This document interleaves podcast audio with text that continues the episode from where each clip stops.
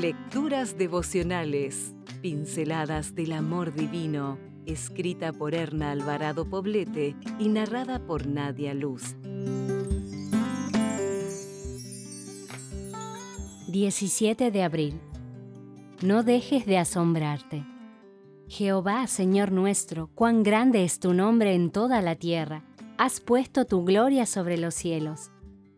Salmos 8.1 Después de cada atardecer se esparcen en el cielo. Lo hacen sin orden, pero en perfecta armonía. En su incansable titilar parecen niños jugando en el firmamento.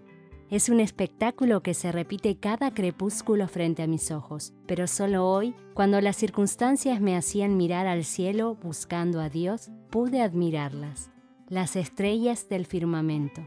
¡Qué clase de belleza! Gracias, Señor cuando lo cotidiano se transforma en monotonía y lo bello que sucede frente a nuestros ojos pasa desapercibido, estamos en peligro de perder uno de los dones más grandes que Dios nos ha dado. Esto es la capacidad de asombro. La capacidad de asombro es la que nos permite reconocer la majestuosidad de la obra creadora de Dios como si la viéramos, cada vez por primera vez. Frente a esa majestuosidad de la creación y atónito, el cantor de Israel declaró, Jehová Señor nuestro, cuán grande es tu nombre en toda la tierra, has puesto tu gloria sobre los cielos. ¿Cómo reaccionamos nosotras ante las manifestaciones cotidianas del amor de Dios?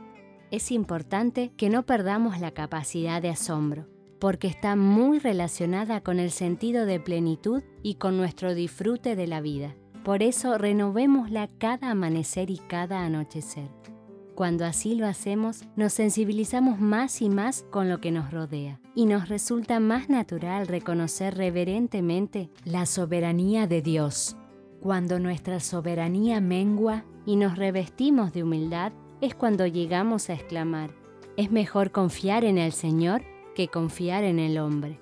Es mejor confiar en el Señor que confiar en grandes hombres. Si continuamos imbuidas en un ambiente artificial donde la voz de Dios que nos habla a través de la creación es apenas perceptible, corremos el riesgo de perder la conexión con lo celestial y de volvernos frías, egoístas e insensibles.